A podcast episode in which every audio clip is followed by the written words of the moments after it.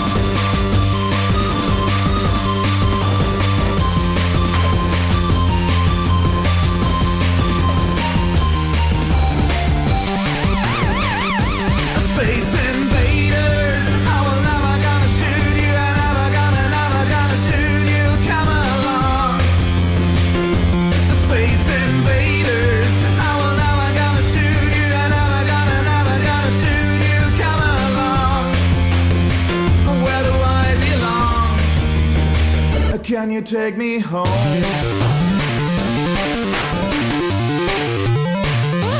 Space invaders, I never gonna shoot you. I never gonna, never gonna shoot you. Come along. Space invaders, I never gonna shoot you. I never gonna, never gonna shoot you. Come along. Where do I belong? Can you take me home?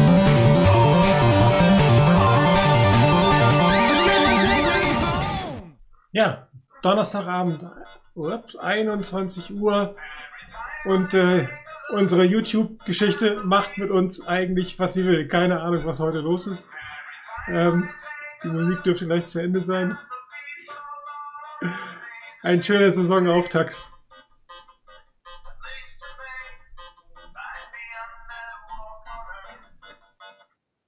Ja, jetzt ist es, wie es sein soll. Sorry. Also, ähm, Saisonauftakt mit Chaos. Ähm, Hintergrund ist, YouTube hat äh, das Studio, mit dem man die Streams äh, st- ähm, äh, startet, verändert. Und man muss jetzt nochmal explizit drauf drücken, dass der Stream auch beginnen soll. Das war vorher nicht der Fall. Das wusste ich auch nicht, auch noch gefunden. Ja, mit mir heute hier zum Saisonauftakt. Worin 99 Rainer, hallo, schönen guten Tag. Abend zusammen. Abend zusammen. Dein Mikro geht auch wunderbar. Das ist ja eigentlich alles perfekt. Ja, ähm, wir haben uns lange nicht mehr gehört. Seit äh, meiner Solo-Sendung sind jetzt zwischen auch sechs, sieben, acht Wochen, glaube ich, vergangen. Vor letztens in der Draft. Ähm, interessanterweise ist eigentlich so viel gar nicht passiert. Was heißt interessanterweise? Äh, durch die fehlende Off-Season, durch, durch die ähm, fehlenden Preseason-Spiele hat man eigentlich kaum was mitgekriegt von den Teams. Es gab ein paar Reports von den Beat-Reportern, die eine oder andere Vertragsveränderung, der eine oder andere Free Agent, wobei bei den 49ers der eine oder andere ja, glaube ich, jetzt gerade irgendwie nicht so wirklich passend ist. War ja ein Kommen und Gehen bei den 49ers.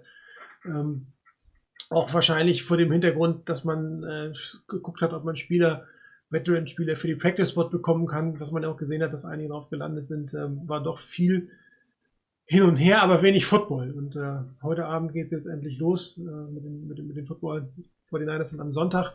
Und wir wollen dieses Mal rechtzeitig, nachdem wir letztes Jahr äh, eine Woche zu spät angefangen haben, äh, eine kleine Saisonvorschau mit euch machen. Und ähm, die Themen hatten wir euch ja eigentlich, macht sie nochmal auf, dass wir uns alle Themen, die wir uns heute vorgenommen haben, heute geht auch gar nichts. oh Mann, Leute. Ja, solange wir die Premiere, Ja, solange wir die Premiere, äh, die, die Generalprobe Ja, genau. sozusagen Die- verpatzen und die Niners machen die Premiere gut, ist alles okay. Ende.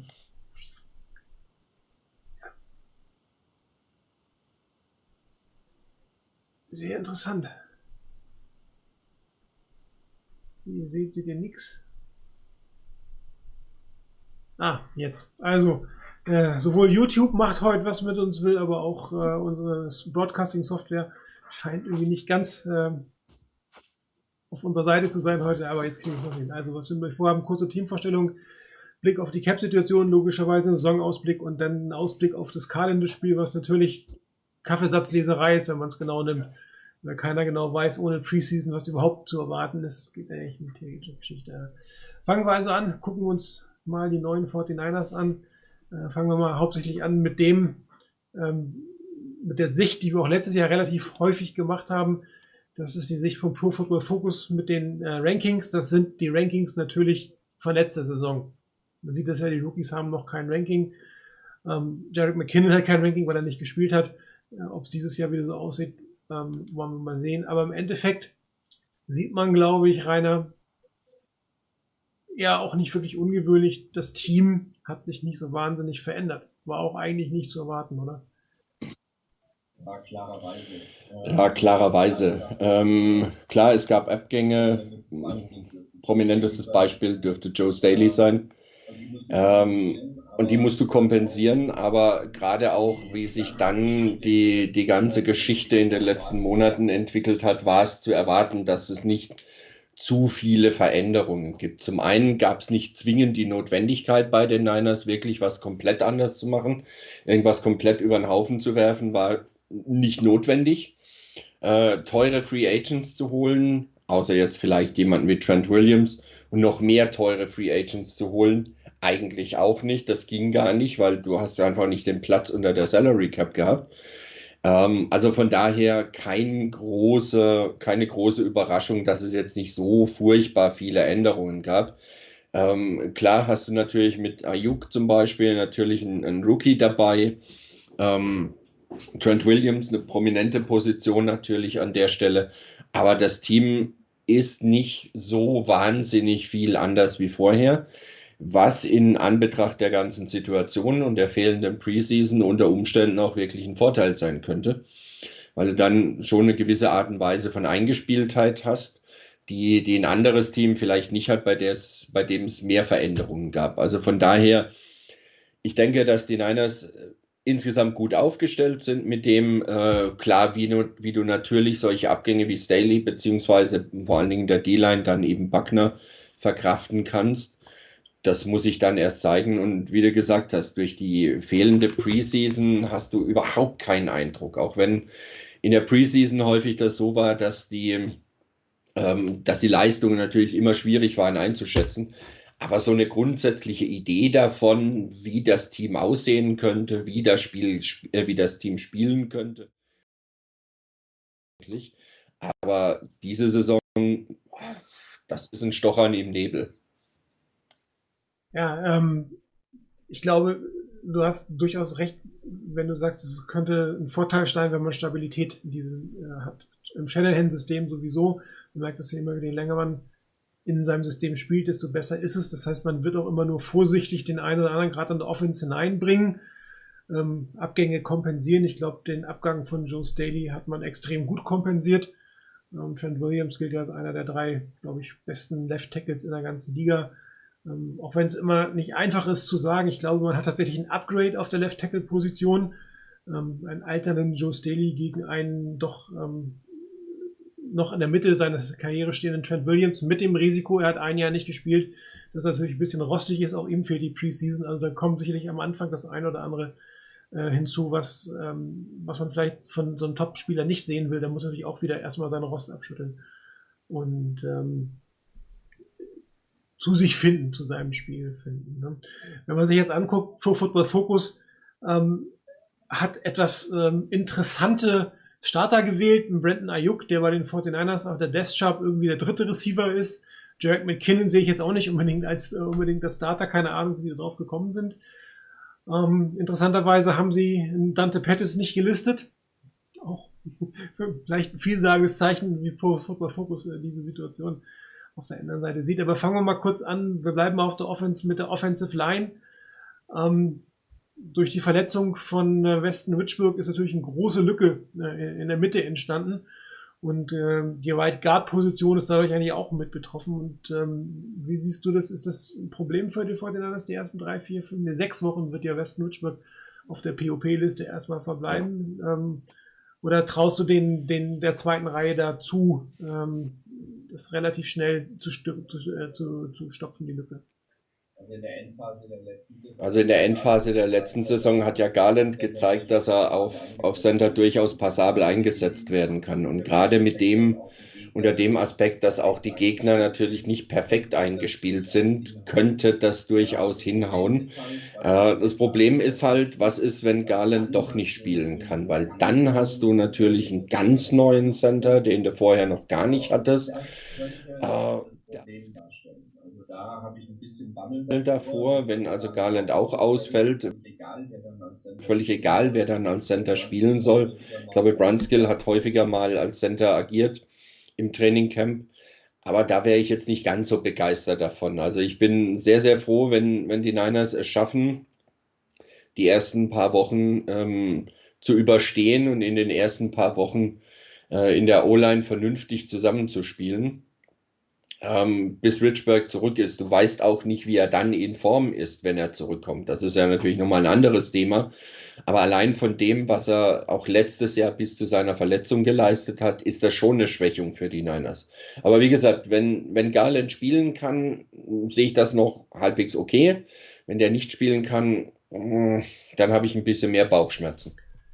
Ähm, ja, sehe ich irgendwie ähnlich. Ähm, ist natürlich extrem ärgerlich. Man hat Weston Richburg für viel Geld geholt, weil man einen der besten Center der Liga haben wollte und ähm, seine Verletzungsgeschichte ist nicht wirklich schön, muss man so ausdrücken. Das wird ihn natürlich am meisten ärgern, aber für die 49ers ist das natürlich äh, schon eine Schwächung, auch ähm, jetzt die ersten, von den sechs Spiele. Äh, das ist ja schon eine lange Zeit, die er ausfallen wird.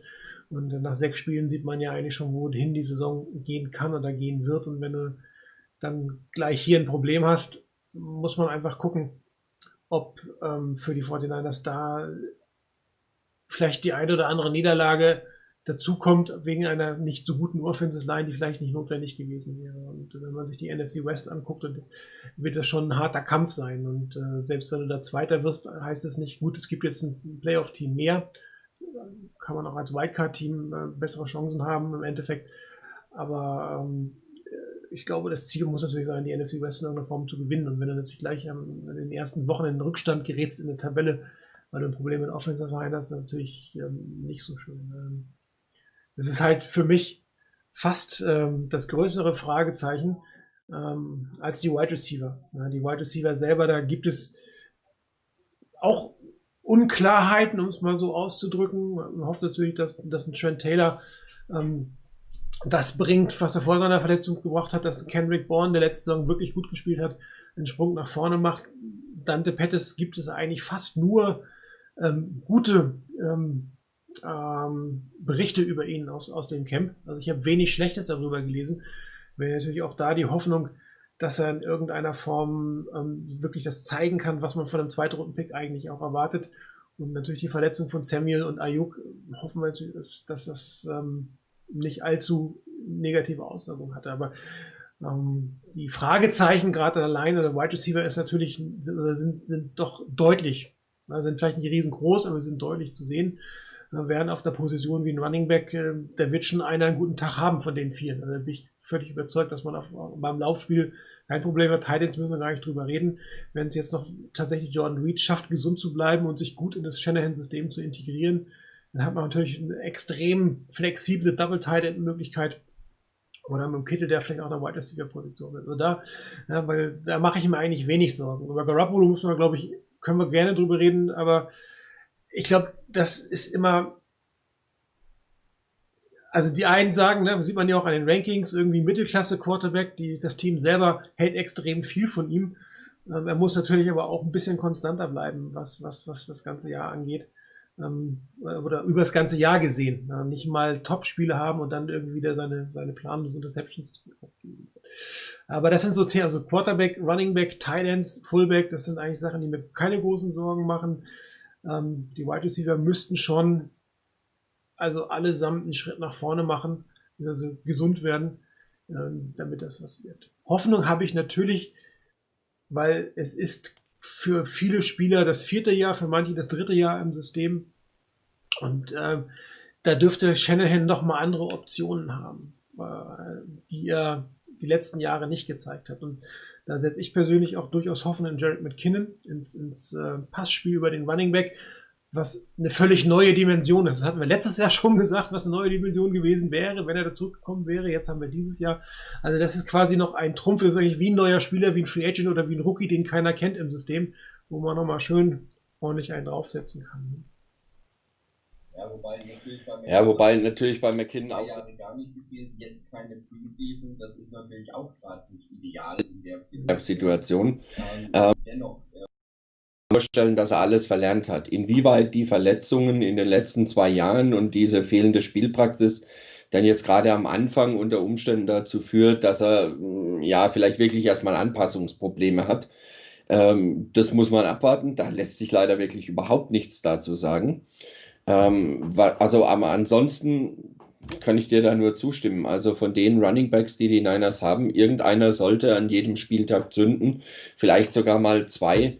Und dann bist du da eigentlich gut aufgestellt bei Titans. Ähm, also jetzt ehrlich, wenn ich als Defensive Coordinator ähm, vor einem Gegner stehe, der, der Jordan Reed und, ähm, und Kittel aufbietet, äh, plus noch zwei Running Backs hinten drin, die auch noch alle Pässe fangen können, das ist jetzt nicht die leichteste Aufgabe. Jordan Reed hat eine Weile gebraucht, die Niners haben ihn sehr, sehr langsam rangeführt ans, ans eigentliche Training ähm, hat dann aber ziemlich überzeugt. Also das, was man so zu lesen bekommen hat von ihm, war sehr, sehr positiv. Ähm, also von daher, da könnte, wenn er gesund bleiben kann, das ist das ganz große Wenn bei ihm. Das könnte auch nochmal eine Dimension sein, die den Niners nochmal mehr Möglichkeiten bietet. Unter anderem vielleicht auch mal die Möglichkeit, dass äh, Kittel vielleicht für ein paar Plays mehr auch aussetzen kann, ohne dass du einen echten Leistungsabfall auf der Position hast oder einen großen Leistungsabfall hast auf der Position. Was die Wide Receiver angeht, ähm, also mit am meisten bin ich gespannt wirklich auf Dante Pettis. Äh, auch da gab es sehr, sehr positive ähm, Berichte aus dem Camp. Es gab ein längeres Interview mit ihm. Ähm, und da kam eigentlich raus, dass Pettis in der letzten Saison sich das, was Shanahan gesagt hat, die Kritik, die Shanahan an ihn gerichtet hat, ähm, ja, dass er das nicht in Ordnung fand erstmal. Also das hat man zumindest so rausgelesen, dass er da schon ein bisschen nach dem Motto, was macht er eigentlich mit mir, warum macht er mich runter? Aber anscheinend gab es da auch Gespräche und auch einen Entwicklungsprozess bei Pettis, dass er gesagt hat, Mensch, das war nicht, um mich runterzumachen. Der will das Beste aus mir rausholen und was er gesagt hat, stimmt ja auch. Also alle Kritik, die ich bekommen habe, war in Ordnung.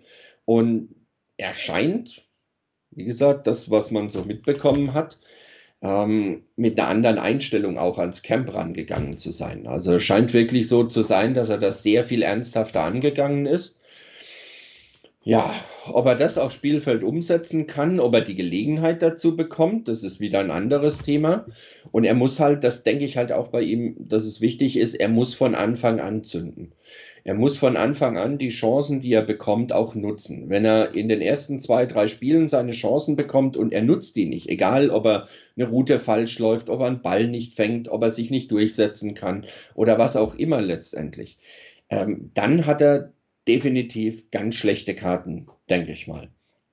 Aber wenn er das bestätigen kann, was so im, ähm, im Trainingcamp berichtet wurde über ihn, das könnte auch nochmal eine schöne Ergänzung sein für die Niners und für einen eventuellen, gerade am Anfang, für einen eventuellen Ausfall oder für limitierte Snapzahlen bei, bei Samuel oder bei Ayuk durchaus dafür sorgen, dass die Niners da doch nicht so schlecht aufgestellt sind, wie man es vielleicht im ersten Moment meinen könnte.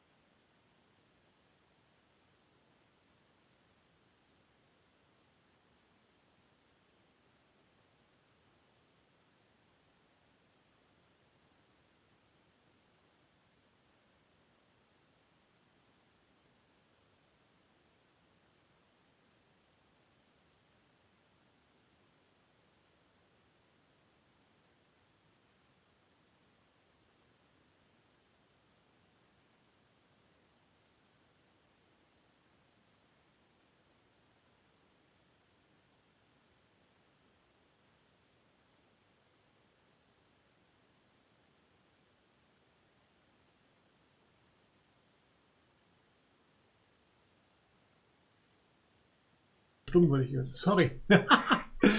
ja, okay. Ihr habt also nur meine Lippen gehört. Das ist natürlich totale Scheiße. Ich habe so viele neue Knöpfe hier. Ich habe mich mit neuen Equipment ähm, ausgerüstet. Ich komme auch noch, muss auch noch, ja, Preseason sozusagen. Ich muss auch noch üben. Also, äh, nochmal von vorne. Ähm, Eric Branch hatte einen Artikel geschrieben zu Dante Pettis, wo er sich dafür entschuldigt hat, dass er ihn in der Roster Projection vor dem Camp gecuttet hat. Also das war Sorry Dante for cutting you und hat ihn dann sofort ins Roster mit aufgenommen als einer der ersten Receiver. Und äh, der sah aus wie ein sicherer Cut. Für mich war eigentlich fast ein sicherer Cut, ein bisschen Geld sparen, aber ähm, er hat sich durchgekämpft, er hat seine Einstellung geändert. Und die 49ers, wenn er tatsächlich das Potenzial hat, dann haben die 49ers, glaube ich, ein extrem gutes Receiving. Alles junge Spieler, teilweise länger im System drin, viel Potenzial, ähm, viele Flexibilität auch in, in der in den Fähigkeiten. Ne? Ein Trent Taylor aus dem Slot, ein Dio Samuel, der auch laufen kann. Ähm, Pettis, der ja teilweise ganz gut in der Endzone ausgesehen hatte vorletztes Jahr. Da sind schon verschiedene Typen, die gut im System von Shanahan funktionieren können. Und äh, daher bei allem Vorsicht, die man bei dem Wide Receiver Core noch hat, und die 49ers werden ja grundsätzlich eher erstmal für das Wide Receiver Core kritisiert oder das wird eher zurückhaltend betrachtet in, der, von, in den Projections. Aber ähm, ich bin da eigentlich ganz hoffnungsvoll, ähm, dass tatsächlich ähm, die sechs, die da sind, gut, Richie James wahrscheinlich mehr ähm, beim Punt und, und ähm, Kickoff-Return äh, stehen, also, dass die anderen fünf, sagen wir mal, doch ihre Rollen spielen können und ihre Leistungen bringen können. Also ähm, da steckt Potenzial drin, definitiv meiner Meinung nach. Ja. Also, ähm, Plummer hat, also Marek hat es auch im, im Thread bei uns auf dem Board geschrieben. Ayuk trainiert. Ich habe es auch Der trainiert zum ersten Mal jetzt. mal jetzt wieder. Äh, ben Garland ist wohl auch beim Training mit dabei. Äh, Debo Samuel nicht, Jason Verrett auch nicht. Und da habe ich auch gelesen, dass Jason Verrett ähm, auch schon out ist für Sonntag. Also der wird am Sonntag nicht spielen können. Ähm, aber ansonsten mit Ayuk, ähm, wenn er dabei ist und Samuel nicht, das ist natürlich eine schöne Sache, wenn er mitmischen kann. Inwieweit er dann auch voll einsteigen kann, wie er da auch, auch voll spielen kann, das sehe ich jetzt noch nicht so unbedingt. Aber wenn er dabei ist, das wäre schon mal nicht schlecht weil du einfach eine weitere Option hast, die der Gegner halt so auch noch gar nicht kennt im System der Niners. Und das könnte schon recht positiv sein. Gut, schauen wir nochmal auf den Rest der Offensive Deck Death Chart. Da ist sie. Ähm ich hatte ja gesagt, Brandon Ayuk selber als dritter Wide Receiver gelistet. Mache ich mir jetzt persönlich noch nicht so die Sorgen drum, ehrlich gesagt. Kann auch natürlich sein, dass man gewisse Botschaften an ihn senden, an ihn äh, senden möchte, aber auch da hat man eigentlich relativ gute Sachen aus dem Camp gelesen, fand ich. Und äh, gerade zu Beginn des Camps ist er wohl sehr herausgetreten. Also das sollte man jetzt nicht überinterpretieren, meiner Meinung nach. Das ist, denke ich, auch etwas, das ist, denke ich, auch etwas ähm, wo man natürlich zum einen, ja, vielleicht an Ayuk kann ich mir aber nicht vorstellen, weil da war doch wirklich sehr viel Positives dabei, dass er richtig stark gespielt hat. Es könnte natürlich sein nach dem Motto, ähm, Junge, jetzt ähm, nicht gleich abheben, mal langsam, du hast dich toll eingefügt, aber wir müssen erstmal gucken. Das ist das eine. Und das zweite könnte sein, dass einfach auch aufgrund der Verletzungsgeschichte und mit dem, dass er vielleicht da gar nicht spielen könnte zu dem Zeitpunkt, als die Depth Chart erstellt wurde, dass man ihn da hinten dran gesetzt hat. Und du hast auch immer noch den Punkt, dass du auch dem Gegner vielleicht nicht sagen möchtest, der ist dann ganz vorne. Ähm, und dann ist er doch vielleicht als erster Wide Receiver gleich mit auf dem Feld. Könnte ja auch passieren. Ähm, Running Back Situation ist, glaube ich, relativ klar, dass, dass Mostert ähm, als Starter in die Saison geht, da hat man ja auch den Vertrag verlängert ähm, oder nicht verlängert, man hat ihn verbessert. So, ähm, das war eigentlich re relativ deutlich. Ähm, bist du überrascht, dass man Kevin Coleman behalten hat? Er war doch relativ teuer und äh, es war ja spätestens seit der Verlängerung, Verlängerung Verbesserung für Mostert klar, dass er nicht die Starterposition der 49ers haben will, also dass er als Situational Back fast 4,5 Millionen Dollar verdienen würde. Ja, er ist in der Hinsicht, ja, er ist in der Hinsicht teuer. Auf der anderen Seite ähm, ist, glaube ich, ähm, Coleman ein Spieler, den, den ähm, Shanahan auch wirklich mag und äh, dessen Qualitäten er durchaus zu schätzen weiß, auch wenn Coleman jetzt bei den Niners noch nicht so furchtbar überzeugt hat. Er hat das eine oder andere richtig gutes Spiel dabei gehabt, aber so permanent, dass er quasi Mostert ausstechen könnte, nicht. Wobei Mostert, glaube ich, letzte Saison, wenn ich es richtig mitbekommen habe, keinen einzigen Start hatte. Also kein einziges Mal als erster. Running Back auf dem Feld stand beim, bei Spielbeginn. Ähm, es würde mich noch nicht mal überraschen, wenn das dieses Mal genauso wäre. Nach dem Motto, wir haben ja drei beziehungsweise mit Jeff Wilson Jr. vier Running Backs. Ähm, da kann auch ein Jarek McKinnon am Anfang als erster dastehen, ein Tevin Coleman, ein Raheem Mostert. Und ich kann mir durchaus vorstellen, dass die Niners hier ähm, ähnlich agieren wie vorher auch. Ähm, wer gut drauf ist, wer es gut hinbekommt, wer in der Situation und auch wie der Gegner dann auftritt, sich am besten durchsetzen kann, wer am besten äh, seine Leistung bringen kann an dem Tag, der wird mehr ähm, Snaps bekommen. Und da kann es eben schon sein, dass auch ein Shanahan genauso wenig sagt, äh, nach dem Motto, ja, das ist mein Running Back Nummer eins, der muss jetzt, hat eine Vertragsverlängerung bekommen, der muss jetzt unbedingt als Erster auf dem Feld stehen er wird es von der Situation abhängig machen und, und mal gucken. Und ähm, da habe ich eigentlich volles Vertrauen darin, dass das ähnlich weitergeht wie letzte Saison, dass die Niners mit dem Laufspiel ähm, die Basis legen tatsächlich. Ähm, Gerade jetzt auch in der Situation ohne Preseason äh, kann es halt gut sein, dass ein Team, das ein ordentliches Laufspiel hinbekommt, zumindest am Anfang vielleicht gewisse Vorteile hat ähm, weil die ganze Timing-Frage auch beim, beim Passspiel und alles, das ist alles noch ein bisschen ungewisser, glaube ich. Und da kann es von Vorteil sein, dass die Niners auf der Running Back-Position wirklich sehr, sehr gut und sehr breit aufgestellt sind. Nochmal ein Wort zu der Quarterback-Situation. Ähm, CJ Bessert als dritter Quarterback ist, glaube ich, völlig klar. Nick Mullins gilt ja definitiv als, als der bessere von den beiden. Ähm, bist, bist du überrascht, äh, dass man ihn behalten hat? Gab ja verschiedene ähm, Szenarien, tradet ihn, cuttet ihn. Ähm, Grant Cohen hat gesagt, schmeißt ihn raus und holt Josh Rosen, nachdem der irgendwie äh, von den Dolphins entlassen wurde. Ja, ich habe es auch gelesen nach dem Motto, holt euch Josh Rosen. Ich würde mal sagen, in einer normalen, normalen Off-Season wäre eventuell eine Option gewesen. Aber du hast ja vorhin schon gesagt. Im System von Shanahan musst du eine Weile drin sein, bis du das wirklich mal verstanden hast. Ähm, es dürfte an der, an der Reihenfolge Garoppolo an 1, Mullins an 2 und Bethard an 3 keinerlei Zweifel geben. Ähm, es war auch verschiedentlich zu hören und zu lesen, dass Bethard sich nicht wirklich weiterentwickelt hat. Aber letztendlich ist, ist die Situation gerade auch mit dem Thema Corona du weißt nicht, was im Lauf der Saison passiert mit deinen, mit deinen Quarterbacks. Und dann ist es gut, drei Quarterbacks zu haben, die das System wenigstens alle mal kennen und nicht irgendwie neu angelernt werden müssen. Also von daher, ich konnte es nachvollziehen, dass die Niners da nicht tätig geworden sind. Ich konnte es nachvollziehen, dass alle drei auf dem Roster geblieben sind. Es hätte durchaus anders sein können in einer normalen Offseason. Das schließe ich nicht aus.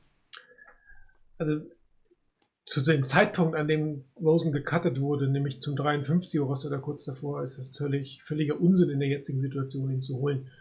Ja, also ähm, der, der, bringt dir überhaupt nichts. Der kennt das System nicht. Da hast du überhaupt nichts von. Was, was er jetzt gemacht hat, zu lernen, äh, in Tampa Bay auf der, auf der Practice Squad wahrscheinlich für zwei Jahre versuchen, das zu machen, hinter Brady zu lernen und dann vielleicht sich zu empfehlen, ist für ihn strategisch sicherlich sinnvoll. Für ein Team, ihn jetzt als Emergency Quarterback, als dritten Quarterback oder macht, macht echt keinen großen Sinn. Also da dementsprechend ähm, die, die, die, die Personalie losen macht keinen Sinn, aber es macht eigentlich auch keinen Sinn, einen TJ Bessert rauszuschmeißen. Ähm, du brauchst definitiv drei Quarterbacks in der jetzigen Situation. Die Frage ist eher, überrascht es dich, ähm, ob dass sie keinen Quarterback, keinen vierten Quarterback hatten. Jetzt bei einer, bei einer 16-Mann Practice Squad hätte man ja durchaus noch einen vierten Quarterback haben können. Ich hatte ja gepostet, dass die Eagles irgendwie Josh McCone als vierten Quarterback auf der, ähm, äh, auf der Practice Squad haben, aber der gar nicht in Philadelphia wohnt, sondern der wohnt zu Hause in Texas, trainiert da und würde nur geholt, wenn es gebraucht wird. Und die Fortinanders haben da überhaupt keine äh, Versicherung äh, an vierter Stelle. Sie haben ja nicht mal einen, äh, einen Quarterback irgendwie durchs, durchs, durchs Camp mitgezogen. Brock Rutter, ich glaube, ist überhaupt ins Camp gegangen oder ist er vorher schon entlassen worden? Also der hat ja eigentlich nichts gemacht beim Team letztendlich. Und ähm, da gehen, gehen die Fortinanders schon ein gewisses Risiko ein, zumal sie ja auch anscheinend keinen der drei isolieren. Also isolieren würde man dann besser, logischerweise, aber auch diese, diese Bubble-Variante scheint es ja nicht zu geben. Das ist schon ein gewisses Risiko ist da jetzt drin. Also ich sehe zum Beispiel jetzt nicht unbedingt einen Quarterback, den die Fortinanders plötzlich noch dazu holen könnten, ähm, wenn es denn hart auf hart kommt. Ja, ja, ich weiß halt nicht, ob die Niners nicht einfach in der Situation, in der sie jetzt sind, auch mit der, mit der Komplexität, die, das, die die Offense von Shanahan hat, gesagt haben, wir haben unsere drei Quarterbacks, mit denen muss es hinhauen. Und mal ganz ehrlich, wenn du ähm, so weit bist, dass du eine Versicherung holen musst, das ist ja eigentlich erst dann so, so wirklich relevant wenn Garoppolo nicht dabei ist und wenn es auch noch Mullins erwischt. Ähm, weil dann brauchst du definitiv natürlich noch einen weiteren Quarterback, der hinten dran ist. Dann musst du halt noch einen holen, der irgendwo gerade noch nicht unter Vertrag steht. Aber äh, ganz ehrlich, dann ist die Saison eigentlich eh schon zum Abhaken. Also von daher sehe ich, sehe ich da jetzt nicht das große Problem. Natürlich ist die Hoffnung da, dass die drei ähm, auch die Saison durchhalten alle. Ähm, und wenn dann einer ausfallen sollte, wenn Garoppolo ausfallen sollte, wenn Mullins ausfallen sollte, je nachdem, wenn das lang ist, man kann sich auch im Training verletzen oder wenn man aus dem Auto aussteigt. Ähm, also von daher, wenn es dann notwendig ist, wird man mit Sicherheit einen, einen Quarterback holen ähm, die man einigermaßen, die man es zutraut, vielleicht so halbwegs ein bisschen was hinzukriegen. Ähm, ich habe es jetzt nicht im Blick, wer jetzt so zu haben wäre von den Erfahreneren, aber äh, wie gesagt, sobald das mal so weit ist, dass du wirklich definitiv jemanden aufs 53er Roster holen musst, äh, weil es da knapp wird, dann sind wir bei Bethard angekommen und dann, äh, ja, reden wir dann über die Saison 2021. Jo, schauen wir mal auf die andere Seite des Balles Defense. Ähm, große Veränderung hier logischerweise ähm, der Verlust von DeForest Buckner. Ähm, haben wir ja im Zuge der, der Draft-Vorbereitung schon drüber geredet, Pros und Cons. Ähm, lohnt sich eigentlich insofern gar nicht groß zu diskutieren, weil diesen Vertrag, den er bei den Colts bekommen hat, hätten die vor den ihm schlichtweg nicht geben können. Punkt.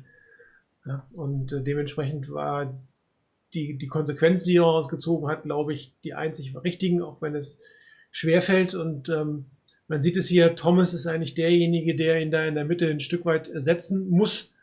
Äh, unser bisheriger Bast. Äh, ich höre schon, bestimmt klingelt gleich hier ähm, unser Schweizer Freund und Stanford-Fan und beschwert sich über das Wort, was ich gerade benutzt habe. Ähm, aber trotzdem, ähm, auch über ihn hat man im Camp durchaus positive Dinge gelesen. Jetzt vielleicht nicht so euphorisch wie über andere Spieler, aber das scheint sich auch ein Stück weit zu etabliert zu haben. Und er muss auch einfach sowieso seine letzte Chance. Ich meine, wenn er dieses Jahr äh, nicht zeigt, was er kann, die Fortinanders würden ihn dann im Zweifel nicht weiter verpflichten, ob er sich für ein anderes Team empfehlen kann, sei auch mal dahingestellt. Aber er hat jetzt die Chance, wirklich in einer exponierten Funktion mit einer klar definierten Rolle, die er die letzten Jahre nicht so unbedingt hat, als Inside Pass Rusher äh, auch gegen den Mann zu spielen, seine, sich seinen Namen zu machen und hier sein, sein, sein Geld, seine fast 10 Millionen, die er dieses Jahr bekommt, äh, verdienen zu können. Ähm, ansonsten sieht man es ja, ist die Verteidigung un, unverändert. Ne? Eine andere Backup ist neu. Es fehlt ein Ronald Blair im Moment noch, der noch verletzt ist, aber eigentlich sehen wir die Defense, die wir vorher gesehen haben. Wir können auch mal auf die auf die Nickel Defense gehen. Das sieht ein bisschen anders aus, wo dann die Pforte raufkommt, wo, wo Eric Armstead, also Rusher in die Mitte geht und Kevin Williams steht. Ähm, aber das ist eigentlich die Defense, die wir letztes Jahr schon gesehen haben, die letztes Jahr gut gespielt hat, die sehr gut gespielt hat. Ähm, neu Emmanuel Mosley als Starter in die Saison, das war letztes Jahr noch Akilo Witherspoon. Ähm, die Cornerbacks haben, glaube ich, ein bisschen was zu beweisen.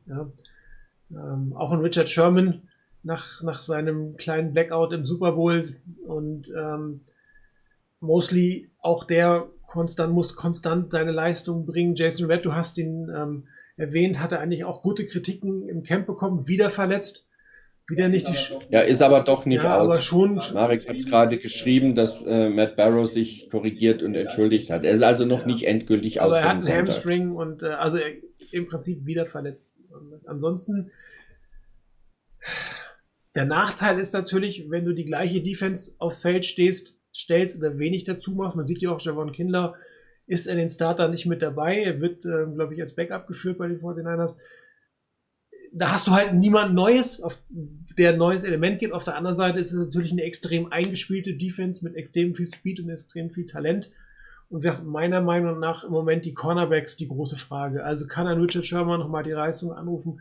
Kann ein Mosley konstant spielen? Kann ein ähm, ach, Keno Witherspoon konstant spielen? Ja, ja, es hat Vor- und Nachteile. Mit einer, mit einer Defense, die im Wesentlichen Spieler hat, die du, die du schon kennst bei den Niners, ähm, fehlt so ein Stück weit halt das, was du auch schon angesprochen hast, so ein bisschen das Überraschungsmoment. So ein bisschen etwas, wo ein anderes Element, eine andere, eine andere Nuance da reinkommt in das Spiel. Auf der anderen Seite die Eingespieltheit, die gerade, und das, man kann es eigentlich genauso wiederholen wie vorhin auch, äh, die ohne Preseason Games ein richtiges Pfund sein kann, von dem du auch zehren kannst dann. Ähm, die Eingespieltheit kann echt was bringen dabei. Klar, Buckner ist nicht dabei, den musst du erstmal ersetzen. Die Niners haben wohl auch ähm, eher so die Überlegung, dass nicht ein Spieler ihn ersetzt. Soweit ist anscheinend äh, Kinlaw noch bei weitem nicht, ähm, sondern dass mehrere Spieler ihn ersetzen müssen. Das heißt, dass auch das Zusammenspiel das ersetzen muss. Thomas hat wohl, ich glaube, wir haben den bei uns auf der Website immer noch mit 273 Pfund. Die Niners führen ihn mit 280. Also der hat wohl auch ein bisschen was an Gewicht zugelegt, um in der Mitte dann nochmal ein bisschen anders zu sein äh, nochmal ein bisschen eine andere Präsenz zu haben. Ähm, ich hoffe, dass er die Saison nutzt, um sich zu empfehlen. Egal, ob für die Niners, für eine Verlängerung oder für ein anderes Team und eine gute Saison spielt. Die Niners wären gut dran, wenn das hinhauen würde. Ähm, wir haben halt auch noch andere Spieler, wie, wie Ronald Blair, der dann ähm, auf Defensive End noch kommen könnte. Ich hoffe auch, dass ein Javon Kinlaw nicht die ganze Saison braucht, um sich wirklich vorzudrängeln. Er hat teilweise sehr, sehr gute Szenen gehabt, er hat teilweise sehr schwache Szenen gehabt. Ähm, es gab mal einen Bericht äh, über ein Training, da hat er, glaube ich, gegen Colton McKivitz, äh, Rookie, Fünftrunden-Pick der, fünfter, ne, fünfter war er, äh, Fünftrunden-Pick der Niners, ganz, ganz schlecht ausgesehen. Also wirklich wie ein Rookie gegen einen erfahrenen Spieler. Beides sind Rookies.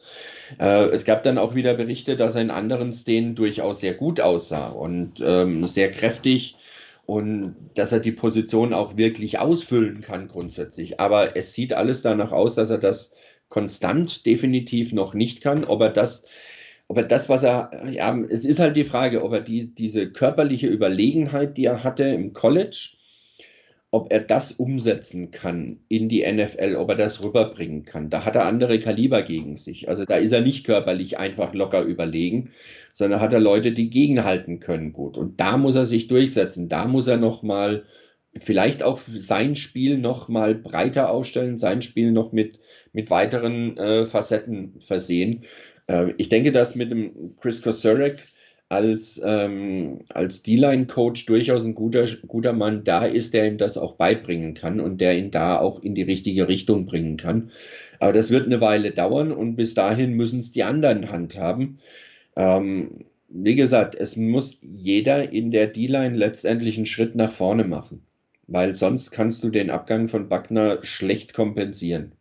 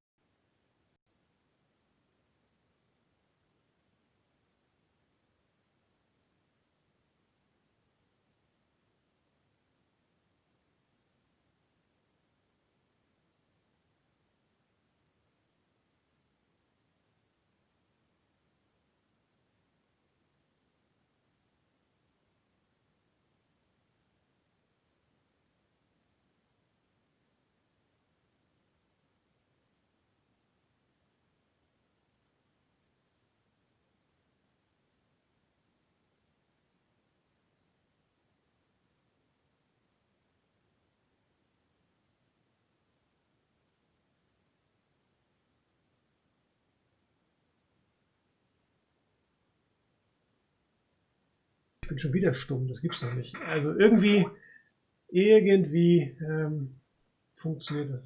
Preseason einfach Mist.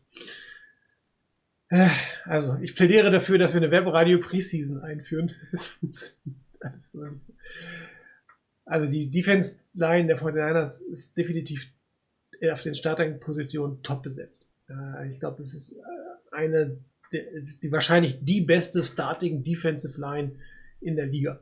Ja, und ähm, interessant oder wichtig wird eigentlich ähm, zu sehen, was dahinter kommt. Also ein Kentavio Street, der sich durchsetzen kann, konnte im Camp und wo es nie einen Zweifel gab, dass er sich durchsetzen wird, ist das erste Mal dabei. Ähm, Kerry Hyder, der auch relativ früh mal hatte man den Eindruck, der das, dass er das Team schaffen wird. Ähm, und Socher hatte man, also ich hatte nie das Gefühl, dass sie ihn cutten werden. Das ist zwar immer ähm, wieder in Frage gestellt wurden, weil er doch relativ teuer ist, aber die, die Cap-Savings wäre gar nicht so groß gewesen, dass sich das gelohnt hätte, ihn in irgendeiner Form zu cutten. Aber es ist natürlich schön, dass er es trotzdem nochmal geschafft hat. Ähm, die größte Überraschung, glaube ich, Demetrius Flanagan Fouls. Also mit, mit, damit habe ich null gerechnet, muss ich ja wirklich sagen. Also gar nicht. Ähm, ich selber hatte bei dem Roster-Tippspiel nicht dran gedacht, äh, dass Ronald Blair ja auch auf der POP anbeginnt und hatte ihn im, im Roster mit drin. Aber ich hätte den Spieler mehr zur Verfügung gehabt, aber ich wäre, glaube ich, im Leben nie auf Flanagan Fouls gekommen. Ich hätte, glaube ich, irgendjemand anders gesetzt. Ich weiß nicht, wie du das siehst. Also schon völlig überraschend. Ja, das ist, ja, das ist definitiv eine Überraschung. Ähm, das ist auch für mich so in, im 53er-Roster, glaube ich, wirklich die größte Überraschung. Allerdings muss man dazu sagen, dass wenn es Berichte aus dem Camp gab, dass der immer mal wieder wirklich positiv aufgefallen ist.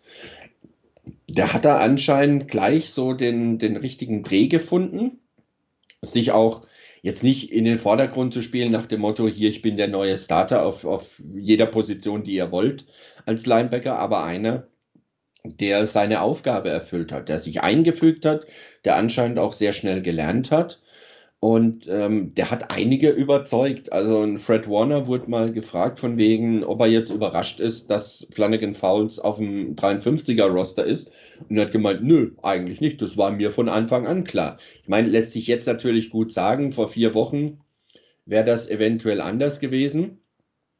Aber ähm, ganz generell ähm, ist das eine Sache, ähm, wo anscheinend innerhalb der Mannschaft das eigentlich nie ein Thema war. Aber klar, er ist neu, den kannte niemand großartig. Äh, man hatte andere, die man eher vielleicht vorne gesehen hatte. Ja, er hat sich durchgesetzt. Ist doch gut. Also solche Geschichten brauchst du auch, dass ein Spieler, der so mehr oder minder aus dem Nichts kommt, mit dem niemand rechnet, dass der das dann ins Team schafft. Was auch ein Zeichen ist, dass das Team ja nicht komplett abgeschlossen ist, sondern wenn einer seine Leistung bringt, dann kann er auch kommen. Also von daher, schöne Sache. Gucken wir mal, ob er das in die Saison rüberbringen kann und dann, ähm, ja, und dann in der Saison auch das rechtfertigen kann, was er da an Vorschuss, Vorschusslorbeeren bekommen hat. Aber kurz noch zu Kentavia Street. Äh, das könnte tatsächlich einer sein, den niemand bisher so richtig auf der Rechnung hatte. Ähm, zwei Jahre praktisch gar nicht gespielt. Wenn er gespielt hat, naja, jetzt so der, der Topstar war er da auch nicht. Aber er ist anscheinend verletzungsfrei durch die Offseason gekommen, ist jetzt gut in Schuss und es wäre zu wünschen, es wäre den Niners wirklich zu wünschen, dass er mit dazugehört in diese Rotation auf Defensive Tackle, die, die du einfach auch brauchst, um deine Spieler frisch zu halten, um, um, damit die auch ihre Leistung wirklich abrufen können. Also das ist so ein Spieler, da bin ich gespannt, was der leisten kann. Also es wäre den Niners wirklich zu wünschen, dass mal ein Spieler aus dem ACL Club, ähm, dann allerdings nicht von, von Barke gedraftet, aber dass endlich mal ein Spieler aus dem ACL Club auch wirklich sich dann durchsetzt. Also wo du dann auch wirklich sagen kannst, okay, das hat sich gelohnt, den zu draften, es hat sich gelohnt, auf ihn zu warten und jetzt bringt er seine Leistung. Schauen wir mal. Die Hoffnung ist ja immer noch da. Ansonsten gibt es ja eigentlich in Defense überhaupt keine Überraschung. Also das sind ja eigentlich auch glaube ich im Roster-Tippspiel gab es eigentlich so gut wie keine anderen Spieler, die genannt aus die Blair-Geschichte. Ähm, ähm der eine oder andere Beatwriter hat mal Tavares Moore rausgeschrieben, als Marcel Harris rausgeschrieben worden aus dem Team, aber äh, ich glaube, also außer Demetrius Fang Foul gab es wirklich für mich null Überraschungen, was, was, was das Thema ähm, Defense angeht. Also ich hoffe, ähm, dass wir ähm, uns wieder so erfreuen können an, an, an den, was die Fortinanders in der Defense bringen werden. Die Frage an dich, Rainer. Ich habe heute gelesen, Nick Bosa ist bei den ähm, National Writern ähm, von The Athletic einer der Favoriten auf dem Defensive, Quatsch, auf dem ähm, Defensive Player of the Year. Traust du es ihm zu? Zutrauen, ja. Zutrauen, ja. Ähm, warum auch nicht?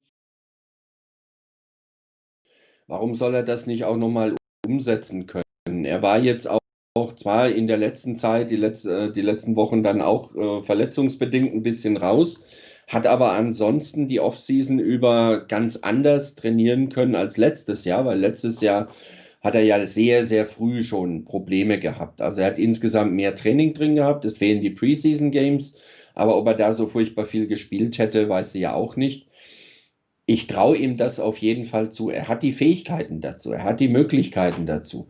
Und er ist, glaube ich, auch ein Spieler. Ich habe gerade heute Mittag irgendwann mal noch ein Interview mit ihm gelesen. Er ist ein Spieler, der auch ähm, nicht auf seine eigenen Sackzahlen guckt. Also er ist nicht derjenige, der jetzt sagt, oh ja, 20 Sacks in der Saison will ich unbedingt kriegen. Ähm, das ist auch nicht unbedingt seine Aufgabe. Er, seine Aufgabe ist, er soll einen Unruheherd äh, darstellen. Wenn er Sex hinkriegt, super. Wenn er Quarterback Pressures hinkriegt, auch gut. Und wenn er zwei Gegenspieler vielleicht beschäftigen kann und das eine oder andere Spiel, äh, den einen oder anderen Spielzug kaputt machen kann durch seine Aktion auch gut. Das ist in erster Linie seine Aufgabe. Ähm, die Frage ist halt immer, wie das alles dann am Schluss gewertet wird. Ob dann am Schluss, wenn die, die Wahl zum Defensive Player of the Year kommt, ob dann nicht Zahlen wieder mehr zählen als das, was der eigentlich für die, ja, was er eigentlich für die, für das Team, für die Defense, wie wichtig der ist. Also von daher so Defensive MVP der, der, der NFL möglich, ja, er hat das Zeug dazu.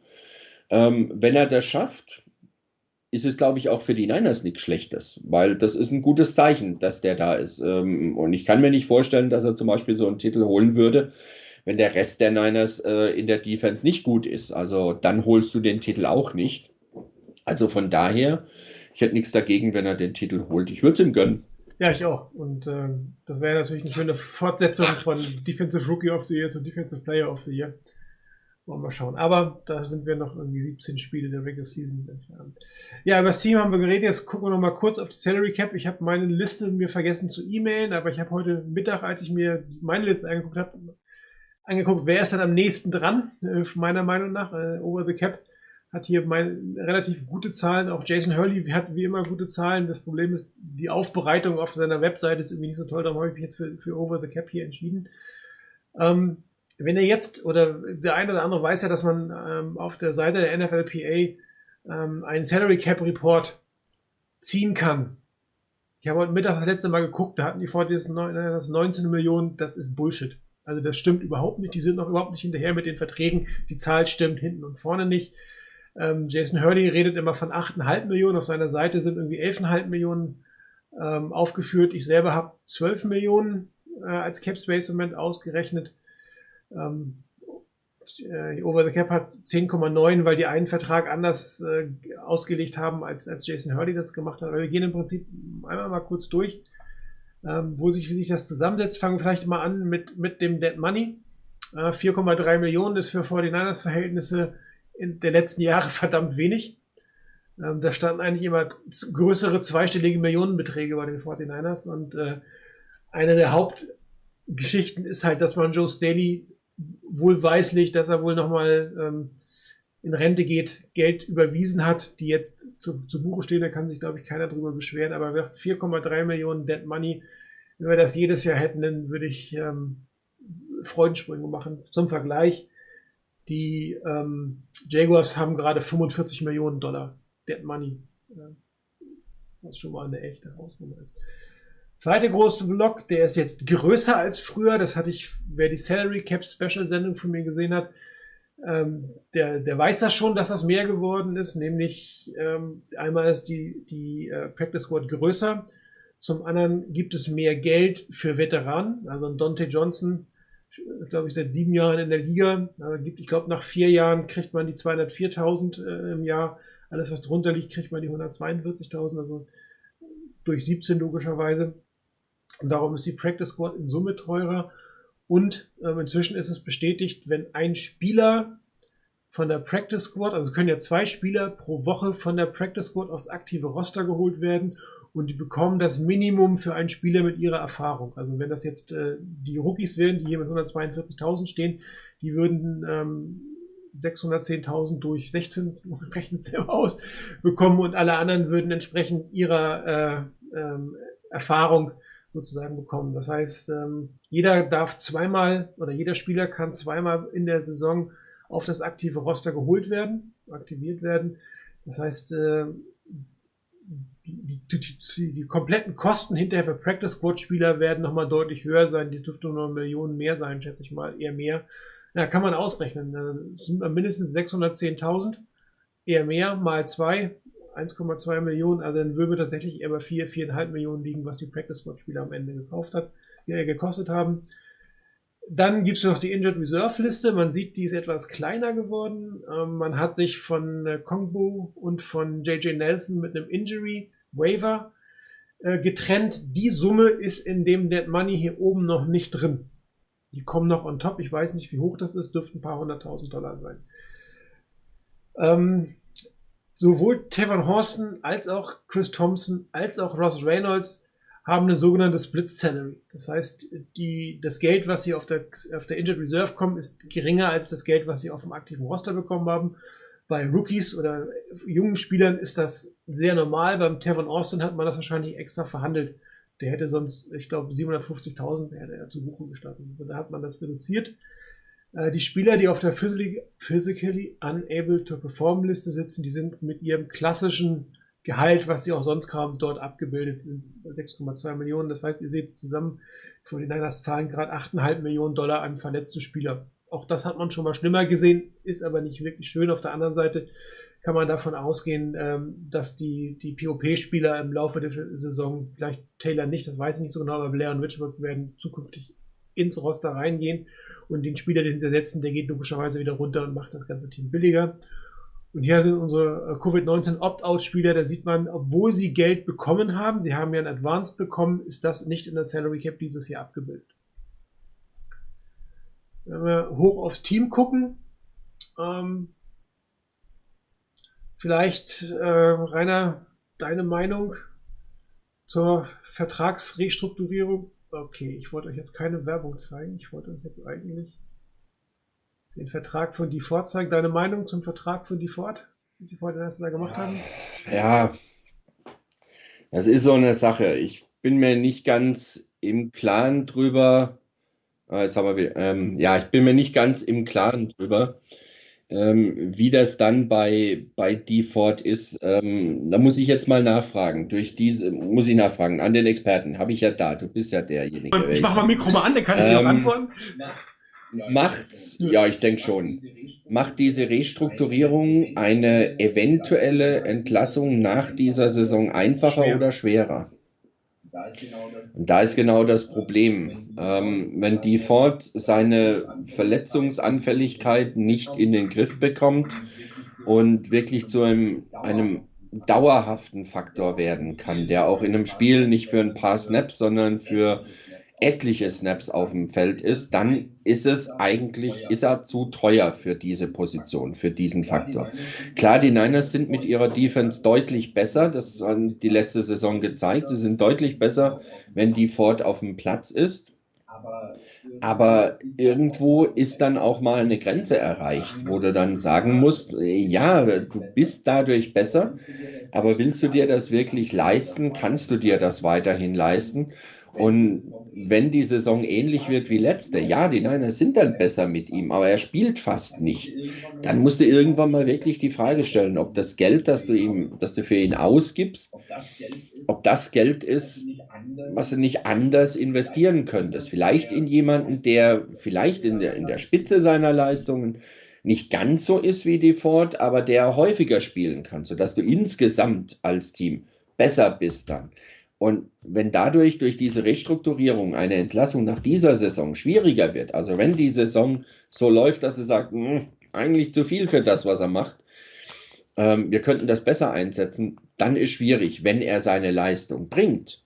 Und wenn er häufiger auf dem, deutlich häufiger vielleicht auch auf dem Feld sein kann als letzte Saison, äh, dann ist das okay. Dann darf er auch gerne noch eine Saison dranhängen bei den Niners. Wenn nicht, mh, schwierig, zumal auch die, die Cap natürlich für nächste Saison ja sinken wird.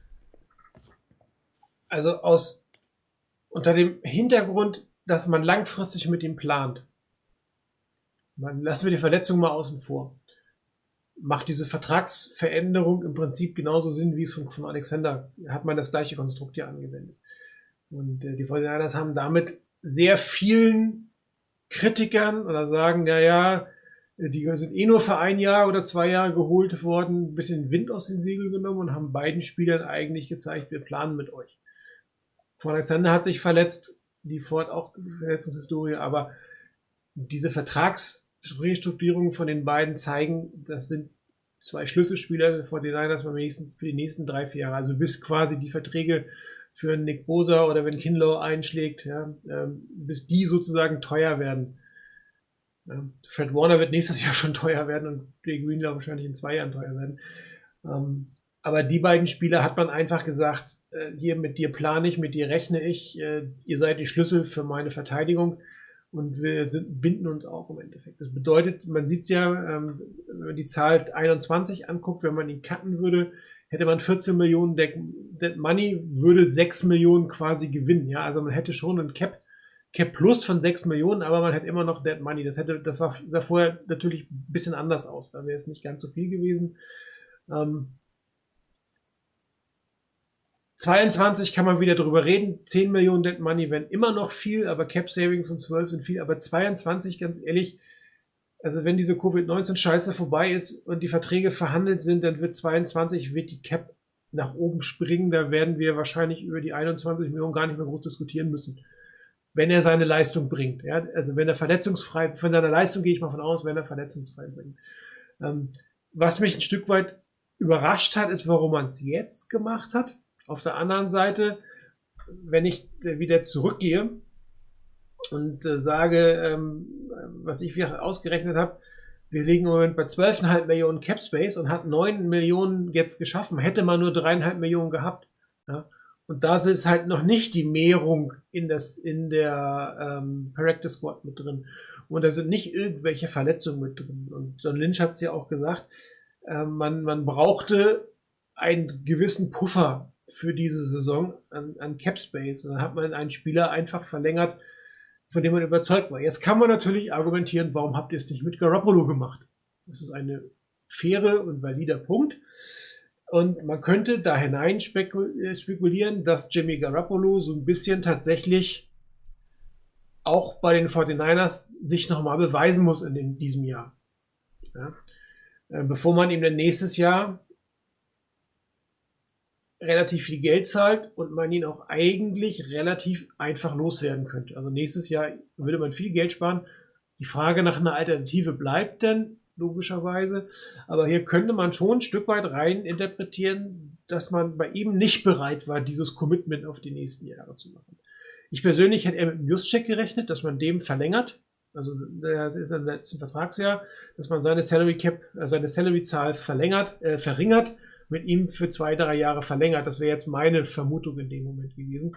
Ja, aber allzu viele Spieler, mit denen du das machen kannst, haben die 49ers auch nicht. Also, wenn du jetzt sagst, warum der, warum der, warum der, man hätte es mit dem Trent Williams machen können in irgendeiner Form, aber da hat man sich ja vereinbart, dass man in der nächsten Offseason miteinander verhandeln will. Und dann bleiben gar nicht mehr so viele Spieler übrig, mit, mit denen man das machen kann. Ja. Also, die, die 49ers werden irgendwo zwischen 8,5 Millionen und 12 Millionen, irgendwo da pendeln sie sich ein. Mal gucken, wann die Datenbanken fertig sind.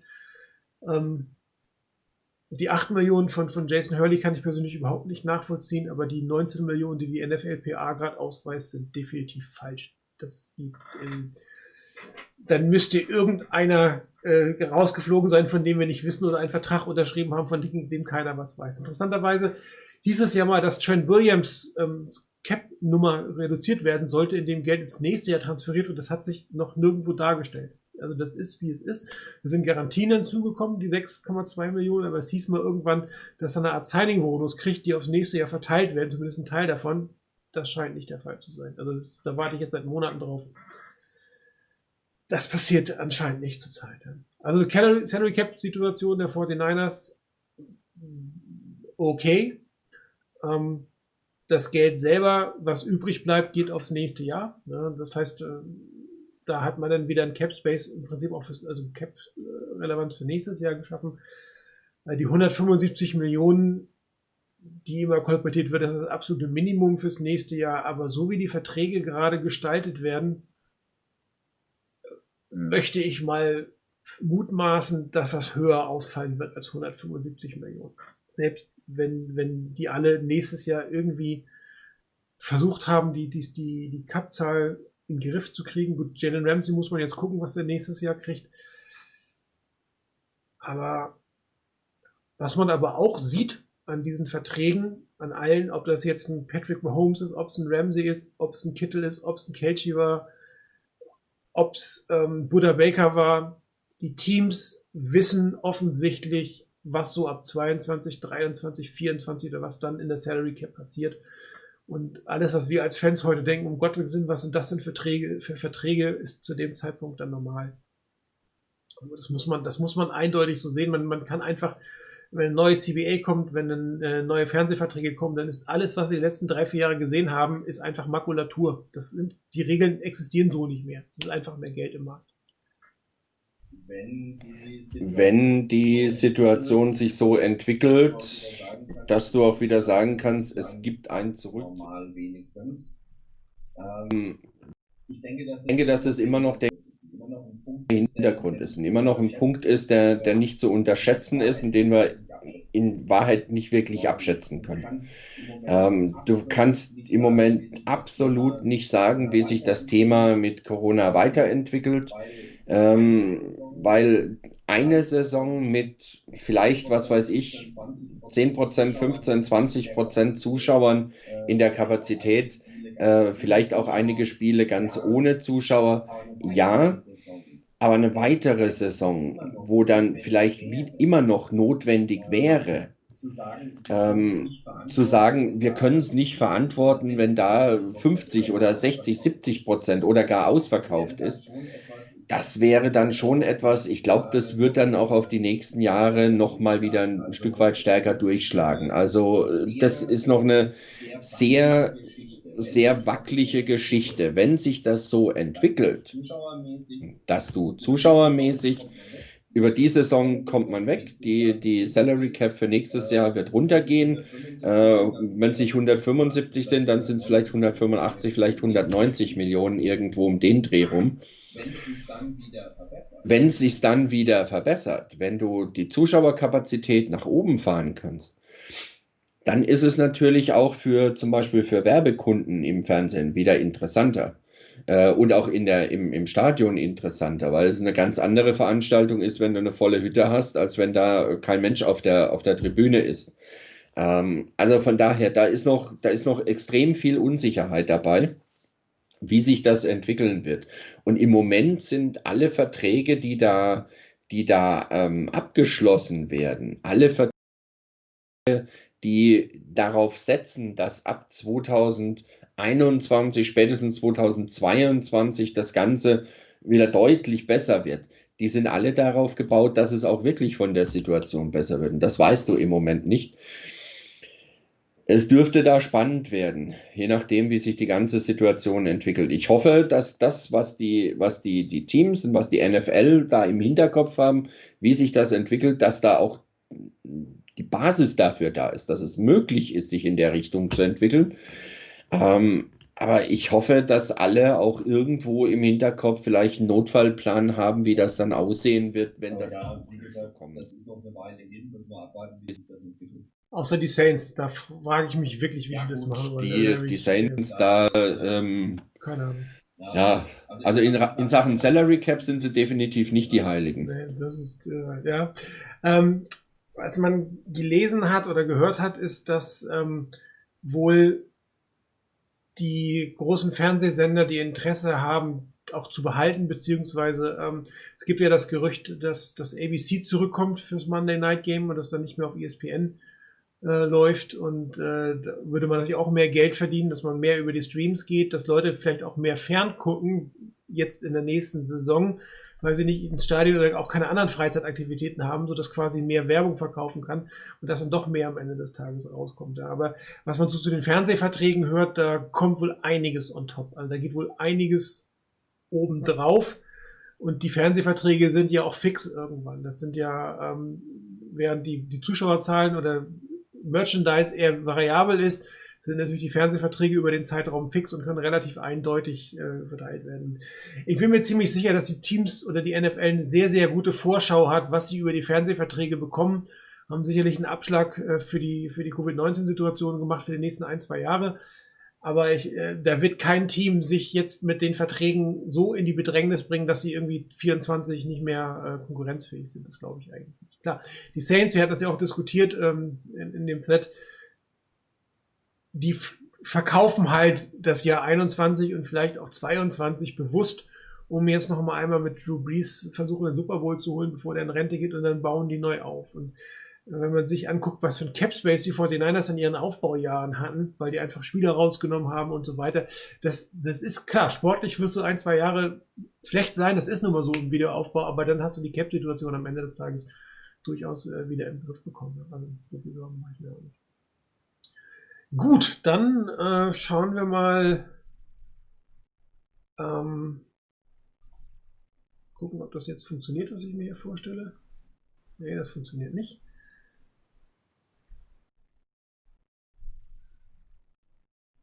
Dann mache ich mich mal weg. So, gucken wir mal auf den, auf den Schedule. Hören müsst ihr mich noch sehen, tut ihr mich jetzt nicht mehr, Gott sei Dank wahrscheinlich. Ähm, Saisonvorschau.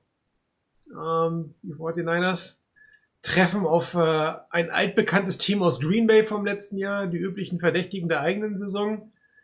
Ähm, eine große Unbekannte oder zwei große Unbekannte finde ich äh, im Washington Football Team und äh, den Miami Dolphins, äh, wie das aussieht zu Hause. Auswärts auch sehr interessante äh, außer Out of Conference gehen, mal wieder zu den Saints, blöderweise. Äh, mal wieder bei den Cowboys. Das Spiel bei den Patriots macht mir nicht ganz so viel Sorgen mehr dieses Jahr. Aber wie schätzt du denn, vielleicht sogar mit einem Rekord-Prognose, äh, Rainer, wie schätzt du das dieses Jahr ein? Ähm, mir ist gestern irgendwann mal aufgefallen, dass ich bei, bei der 49ers Forecast bei uns auf dem Board beim Tippspiel noch nichts eingetragen hatte. Und dann stand ich im Prinzip genau vor der Situation, was tippe ich denn jetzt? Weil ich normalerweise am Anfang komplett die Saison durchtippe. Äh, ich bin, ähm, Buhrufe können jetzt gestartet werden. Ich bin bei den Niners ähm, vorsichtig gerechnet auf ein 10-6 gekommen. Allerdings mit einem, glaube ich, 1, 2, 3, 4, 5-0 am Anfang. Tatsächlich. Ähm, ich halte die Niners für fähig, die Cardinals zu Hause zu schlagen. Dann geht es nach New York für zwei Spiele. Die Niners werden auch in der Zeit nicht zurückfliegen, sondern bleiben an der Ostküste. Äh, sowohl bei den Jets als auch bei den Giants traue ich den Niners absolut zu, das Spiel zu gewinnen. Zu Hause gegen die Eagles dürfte kein einfaches Spiel werden, aber das ist machbar. Gegen die Dolphins ist eine echte Unbekannte. Die kann ich im Moment ganz, ganz schlecht einschätzen. Ähm, aber ich traue es den Niners einfach zu. Ich glaube, ich habe sogar mit einem 6-0 angefangen, weil ich noch gegen die Rams zu Hause, das sind ja drei Spiele hintereinander zu Hause, auch noch gesagt habe, das ist auch noch machbar. Schwierig ist es bei den Patriots. Ähm, ich bin da noch nicht so sicher, wie das kommt, weil die Patriots waren, so wie sie bisher gespielt haben, mit Brady insofern auszurechnen, dass du wusstest, was da machbar ist und was möglich ist. Äh, Cam Newton als, als Quarterback ist eine ganz andere Hausnummer, ist ein völlig anderer Spieler.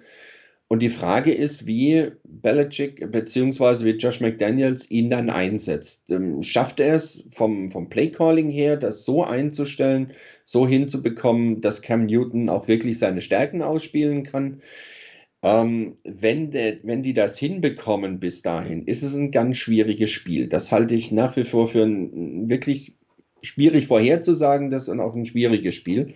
Ähm, bei den Seahawks, da kannst du immer verlieren, wobei da ist natürlich dann wieder das Thema, du weißt nicht, wie das ist, wenn das Ganze ohne Zuschauer ist. Das ist halt ein Faktor, den du bei allen Spielen auch berücksichtigen musst, dass eventuell keine oder nur wenige Zuschauer da sind.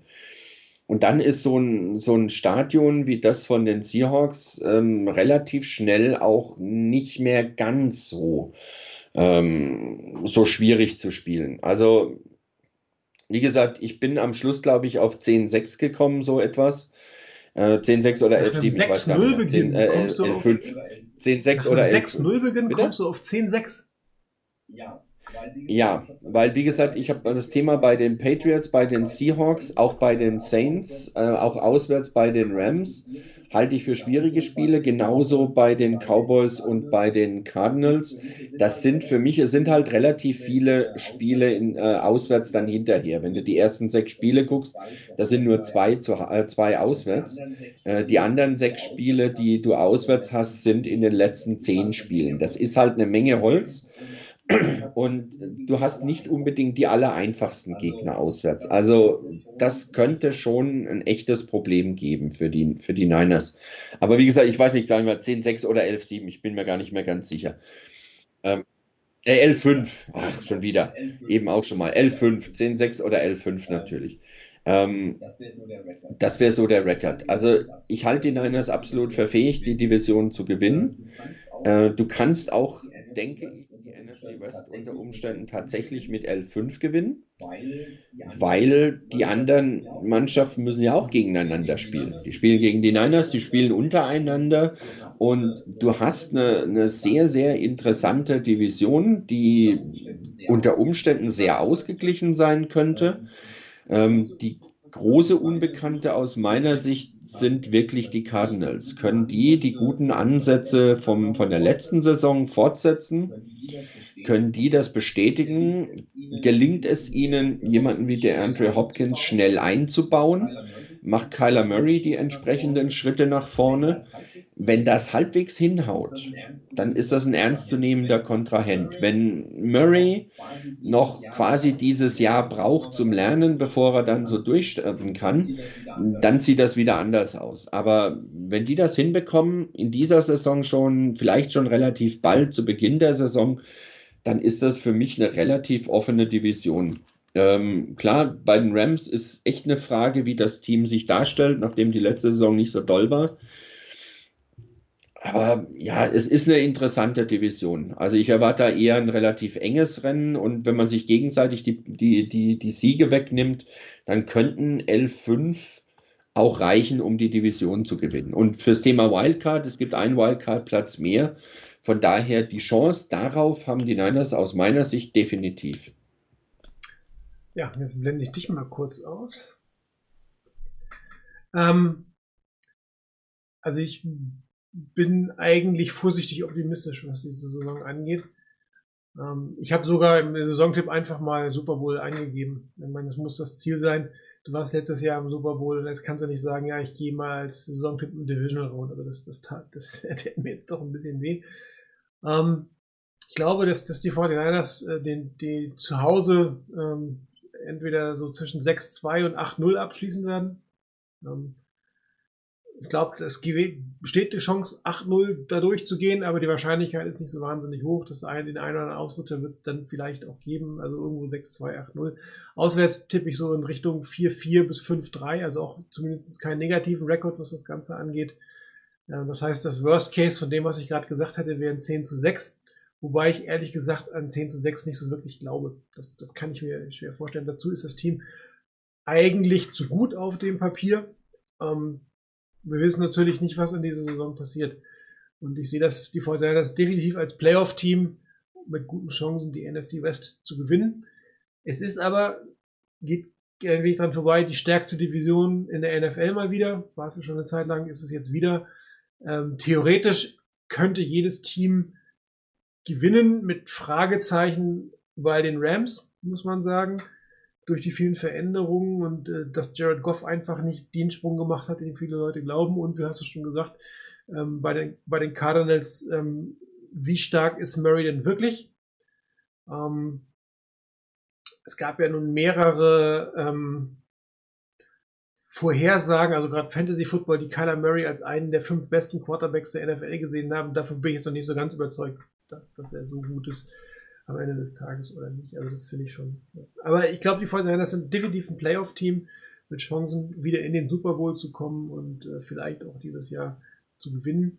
Ähm, und dann kommt halt die Frage, was können sie, ne, auch so ein bisschen Urgency logischerweise. Also die 49ers haben für nächstes Jahr noch einige Spieler, die sie noch verpflichten müssen mit dem wenig Cap Space. Richard Sherman wird Free Agent, ein, ähm, äh, Killer Witherspoon wird Free Agent. Ähm, ich glaube, die ganzen Cornerbacks, ist Free Agent. Also da ist schon ein bisschen Cornerback. Das heißt, auch für die 49ers heißt es dieses Jahr ähm, nochmal alles, alles dran zu setzen. Und ich glaube, die Chancen stehen gut. Ja, eine Vorschau auf das Cardinals-Spiel. Also mir persönlich fällt es total schwer, ohne Preseason eine Vorschau zu machen. Ich weiß nicht, wie es dir geht, Rainer.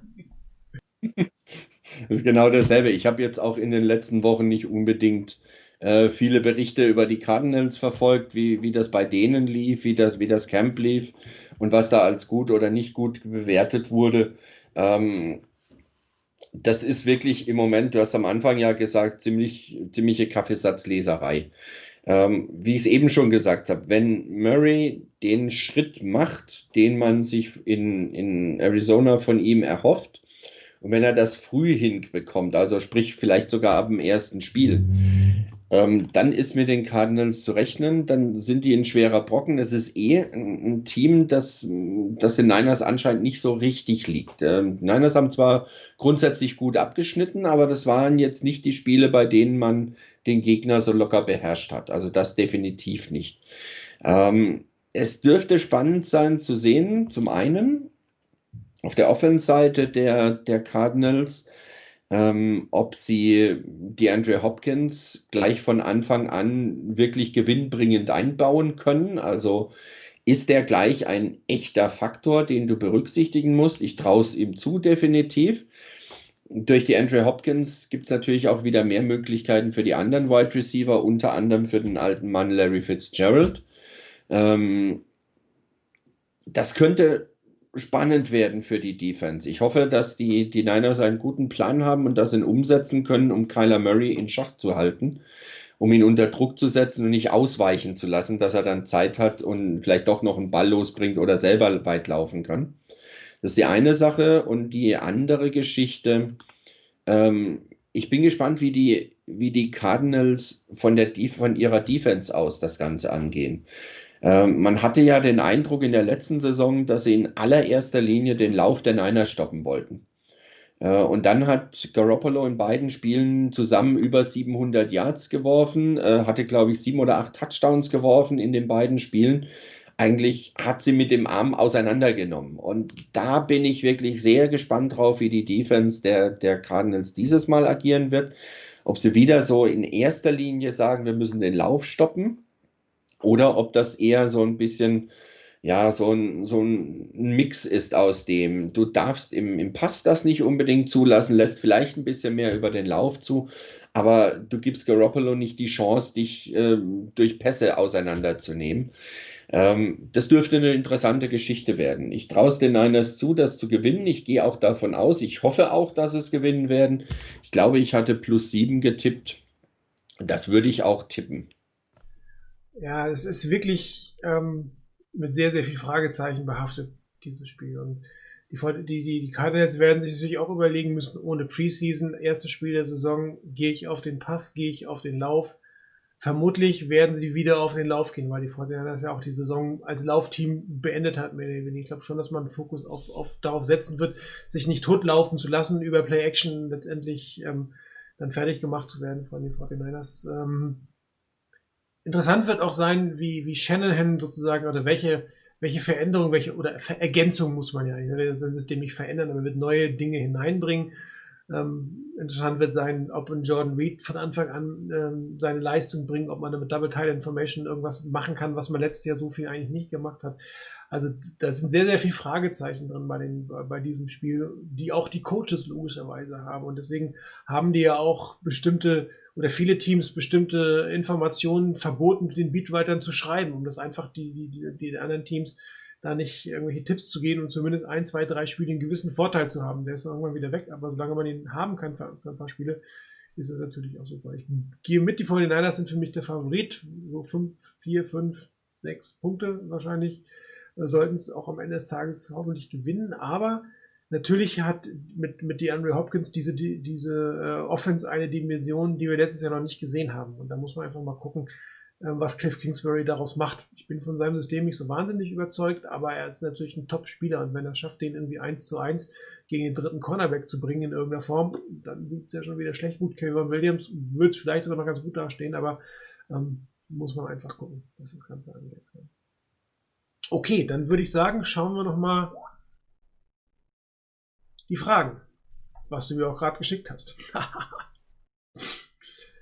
ähm, Corona-Regeln wurden gefragt. Ähm, wir haben mal, oder allgemein die verschiedenen Listen, die es gibt. Ähm, ich habe mal einfach mal unsere Seite aufgenommen. Ich hoffe, ihr kennt sie, wo wir das Roster akt versuchen aktuell zu halten. Ich glaube, wir sind dies Jahr ganz, ist uns ganz gut gelungen auf die eine oder andere Situation. Ja, aber die Seite, die Seite, die du jetzt offen hast, sehen ja die, so. die Besucher ja. unserer Seite nicht. Ah. Aber dann seht ihr mal, wie das im, Admin-Bereich aussieht, wenn Stimmt, wir da ihr könnt das euch das gar nicht anschauen. Also das ist unsere Seite, an dem wir arbeiten, um, um, um für euch das Roster zur Verfügung zu stellen. Ähm, aktive Roster muss ich, glaube ich, gar nicht sagen. Das ist das 53er Roster. Practice Squad. Ähm, ja, die neuen Regeln der Practice Squad sind einfach, es gibt ähm, letztes Jahr oder letzten Jahre waren es zehn Spieler. Das neue CBA hat schon von vornherein die, Practice Squad auf zwölf Spieler angehoben und unter Covid-19-Regeln sind es jetzt halt 16 Spieler, die auf der Practice Squad stehen. Ähm, davon dürfen sechs ähm, unbegrenzte Anzahl von, von äh, Saisons haben. Es gab ja eine Begrenzung, drei, vier Jahre, dann gab's, durfte man nur, äh, oder drei, vier Saisons durfte man nur haben.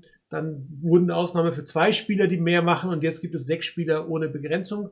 Man sitzt hier auch an so Spielern wie ein Ronis Grassou oder wie ein ähm, Dante Johnson, die natürlich, oder Joe Walker, die viel mehr äh, ähm, Jahre auf dem Buckel haben. Ich habe es vorhin schon gesagt, zwei Spieler dürfen pro Spieltag auf das aktive Roster genommen werden. Jeder Spieler zweimal in der Saison. Ähm, jedes, jede Woche zu Trainingsbeginn, also am Mittwoch, bevor das erste Training stattfindet, kann ein Team vier Spieler protecten. Das heißt, diese vier Spieler dürfen dann in der Woche nicht von dem, von einem neuen Team ähm, verpflichtet werden. Die Regeln sind ja einfach, wenn ein, jeder Spieler auf der Practice Squad kann von jedem Team verpflichtet werden, aber das muss ihn dann aus reguläre Roster setzen. Also es gibt keine Practice Squad to Practice Squad äh, Verpflichtung. Es gibt nur vom Practice Squad auf aktive Roster. Und ich glaube, man muss in drei oder vier Wochen auf dem aktiven Roster sein, bevor man dann wieder entlassen werden. Diese vier Protected Spieler gehen nicht, was wir nicht rausgekriegt haben, wie oft sich jemand protecten kann. Also ist es immer der gleiche Spieler, darf ich das auch nur drei oder vier machen? Das wird sich in der Saison einfach herausstellen, ähm, wie, wie das Ganze aussieht. Ähm, welche Liste möchtest du machen? Also die, die Reserve. Also die, die Reserve, die wir jetzt leer haben, die Reserve Covid-19, ähm, da würde ich was dazu sagen. Die ist jetzt bei den Niners leer, weil Fred Warner war da drauf. Er war relativ lange darauf, wenn man das sieht bei anderen Teams. Manche Spieler waren wirklich nach vier, fünf, sechs Tagen weg äh, von der Liste wieder. Das war bei jetzt bei Fred Warner anders. Also die Regeln bei dieser Reserve Covid-19-Liste ist die, sind die, entweder wurdest du als Spieler selber positiv getestet oder du warst in engem Kontakt mit jemandem, mit einer Person, die ähm, positiv getestet wurde. Äh, die Teams dürfen nicht veröffentlichen, ob du selber infiziert warst oder bist oder ob das wegen des Kontakts zu einer infizierten Person war. Äh, wie lange du auf der Liste bleibst, dafür gibt es dann wieder Regeln. Das heißt, wann du runtergehen kannst von der Liste. Ähm, da gibt es dann einige Regelungen dabei. Wenn du selber asym äh, asymptomatisch warst, also selber keine Symptome aufgewiesen hast, ähm, dann musst du zehn Tage, wenn du selber auf jeden Fall positiv getestet wurdest, das ist wichtig. Wenn der Spieler positiv getestet wurde, zehn Tage muss er auf der Liste bleiben, ab dem Tag, ab dem er positiv getestet wurde. Oder fünf Tage ähm, seit dem ursprünglichen Test, bei dem er positiv getestet wurde, und zwei Tests, die danach folgen, sind negativ. Also um quasi ähm, zu überprüfen, war das ein falsch positiver Test beispielsweise. Das ist auch eine Möglichkeit. Äh, das ist auch eine Möglichkeit. Der, der Arzt des Teams muss das bestätigen und das Ganze muss auch noch mit einem Komitee dann noch äh, überprüft werden. NFL hat einen Chief und es muss in Einklang ganz generell immer in Einklang sein mit dem mit den Vorgaben der Behörden an dem Ort, an dem du bist. Wenn du selber Symptome entwickelt hast, musst du mindestens zehn Tage, muss es so sein, seit den ersten Symptomen, mindestens 72 Stunden seit den letzten Symptomen. Also wenn du keine Symptome mehr hast, kannst du nicht am nächsten Tag oder am selben Tag gleich hin, sondern mindestens 72 Tage. Auch da muss das überprüft werden und die ganzen Regelungen müssen da sein. Ähm, wenn der Spieler dann negativ getestet wird und asymptomatisch ist, dann äh, und, und in engem Kontakt war zu einem, der infiziert war, dann sieht das Ganze ein bisschen anders aus. Dann muss er zwei negative Tests innerhalb von 24 Stunden haben. Ähm, er muss äh, muss oder es muss bei ihm ähm, deutlich mehr, deutlich kürzeren Abständen überprüft werden, ob er Symptome doch aufweist. Und ähm, Moment, äh, er muss in den ersten acht Tagen danach jeden Tag getestet werden. Danach geht es wieder auf den normalen Ablauf. Das sind, glaube ich, alle zwei, ich glaube, alle drei Tage, wo ein Test durchgeführt werden muss. Also, und dann kannst du erst wieder runter. Es ist jetzt natürlich bei Fred Warner wirklich eine Spekulation. War er selber positiv getestet worden? Äh, dass er zehn Tage drauf war, das würde jetzt im Prinzip darauf hindeuten, ähm, Symptomate, äh, die die Symptome aufgewiesen haben, zehn Tage seit den ersten Symptomen, mindestens 72 Stunden seit den letzten Symptomen. Ähm, das könnte jetzt mit diesen, ich glaube, er war, wie lange war er? Zehn Tage drauf. Das könnte jetzt mit diesen zehn Tagen gerade so hinhauen. Aber wie gesagt, das ist absolute Spekulation. Ähm, deshalb die Teams geben das nicht raus. Also es muss schon ganzes, äh, muss schon einiges zusammenkommen, dass du von dieser Liste wieder runter kannst, was auch verständlich ist aus meiner Sicht. Ähm, da ist natürlich die Frage dann während der Saison, wie ist es, wenn dann ein, zwei, drei, vier, fünf Spieler da drauf wandern auf die Liste? Wenn das da mal rumgeht und die längere Zeit wegbleiben, das könnte noch ganz schön schwierig werden für manche Teams vielleicht, das zu kompensieren. Bis jetzt geht es eigentlich mit der Anzahl der, der Spieler, die auf die Covid-19-Liste draufgesetzt wurden auch ligaweit, wenn du dir das anguckst. Das ist recht überschaubar, finde ich noch. Vor allen Dingen angesichts dessen, dass es eben keine Bubble ist, wo du komplett abgeschlossen, komplett abgeschottet bist, ist es noch relativ wenig. Also Daumen drücken, dass es so bleibt. Gut, äh, in der Zeit, wo du geredet habe ich mal eine Korrektur vorgenommen. Gehen wir mal weiter. Injured Reserve Liste. Das ist die klassische Injured Reserve Liste Offiziell heißt sie, glaube ich, Reserve Injured Liste. Das können wir auch nochmal ändern. Ähm, erkläre ich gleich warum. Da stehen bei den Vorjahren derzeit vier Spieler drauf. Ähm, jeder Spieler, der da drauf ist, also diese vier Spieler sind während des Camps vor dem 53er Cut auf die Injured Reserve Liste gesetzt worden und können somit nicht im Laufe der Saison zurückkommen. Jeder Spieler, der nach den 53, also ab jetzt auf diese Injured Reserve Liste gesetzt wird, muss mindestens drei Wochen drauf sein, kann dann aber wieder zurück zum Team gehen. Und zwar unlimitierte Anzahl von Spielern. Es gab ja mal zwei, dann durften drei, die man auch teilweise benennen musste in irgendeiner Form. Jetzt ist es, gibt es kein Limit. Das Einzige, was ich nicht weiß, ist, ob ein Spieler zweimal in der Saison auf die Injured Reserve Liste kann. Aber erstmal spricht ja nichts dagegen. Ja. Dann gibt es noch eine Practice Squad Injured Reserve Liste. Das haben die vorher das für zwei Jahre mal gebraucht. Ganz einfach, ein Spieler, der für Practice Squad ist, der sich verletzt, der wird auf diese Liste gesetzt und kann dann im Prinzip nachverpflichtet werden. Dann die Covid-19 Opt-out-Liste. Das sind halt die Spieler, die gesagt haben, sie möchten unter jetzigen Bedingungen nicht spielen. Sie sind weiterhin bei den 49ers unter Vertrag und zwar ist der Vertrag sozusagen ein Jahr einfach ausgesetzt worden. Die haben alle Einjahresverträge, das heißt, die Verträge gelten nächstes Jahr, die mehrjährige Verträge, dann würde einfach dieses Vertragsjahr ausgesetzt werden und es geht genauso weiter im nächsten Jahr wie bis jetzt auch. Wie man mit diesem Advanced umgehen darf, also die Gelder, die im Voraus gezahlt werden, wie das Salary Cap technisch abgebildet wird, das werden wir nächstes Jahr sehen. Dann gibt es die Reserve Physical Unable to Perform List. Das sind im Prinzip Spieler, die zu Beginn des Camps auf diese Liste gesetzt wurden und dann durch das Camp mitgenommen werden wurden und am Tag der Roster Cuts wurden sie von der Active Physically Unable to Perform Liste auf die Reserve Physically Unable to Perform Liste gesetzt. Bedeutet, dass sie sechs Wochen lang nicht eingesetzt werden können. Der Unterschied zwischen Active und Reserve ist folgender. Wenn einer auf einer Active-Liste steht, dann zählt er gegen das Roster-Limit. Das heißt, ähm, Blair, Richburg und Taylor, die auf der Active POP gestanden haben, gehörten zu dem 80-Mann-Roster der 49ers während des Camps. So, jetzt sind sie auf die Reserve-Liste gesetzt worden. Dadurch ist diese Restriktion der sechs Wochen. Ähm, und zählen nicht mehr gegen das 53er Roster. Ja, und ähm, die Active-Liste hatte den Vorteil, man hätte sie jederzeit, wie man das auch mit, ich weiß gar nicht, wer das war, noch ein Spieler drauf, in der Saison sozusagen auf die auf das aktive Roster genommen haben. Also da kann man das einfach switchen ohne irgendwelche ähm, Bestrafungen sozusagen. Ja, und darum gibt es eigentlich, ich wüsste gar nicht, ob es jetzt eine Active gibt. Also eigentlich gibt es in der Saison immer nur Reserve-Listen, die nicht gegen das Roster zählen, mit Restriktionen, wann man zurückkommen kann. Und in der, in der Off-Season gibt es teilweise die Active-Listen. Man sieht das ja auch, Covid-19, wo ist sie denn? Ist eine Reserve-Liste.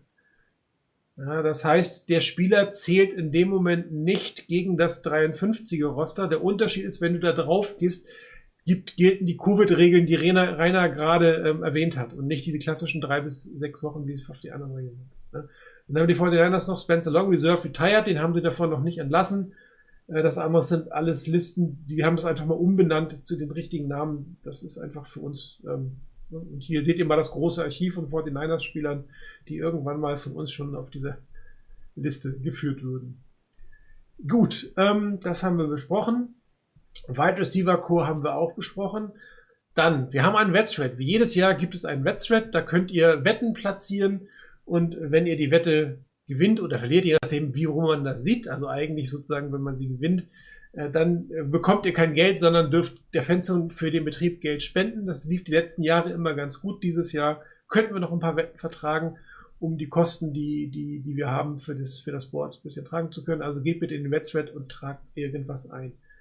Hier sind meine Tonprobleme, YouTube-Probleme, YouTube-Probleme. Ganz nebenbei, während du da am Durchscrollen bist, ähm, wer nicht wetten möchte, nach dem Motto, will ich gar nicht, es ist auch kein Wettbüro, Ja, ja. kein offizielles, muss man auch dazu sagen. Das ist alles nur bei uns auf dem Board und nichts Offizielles oder sonst was. Ähm, also nicht, dass er da irgendwas meint, das ist alles nur unter uns.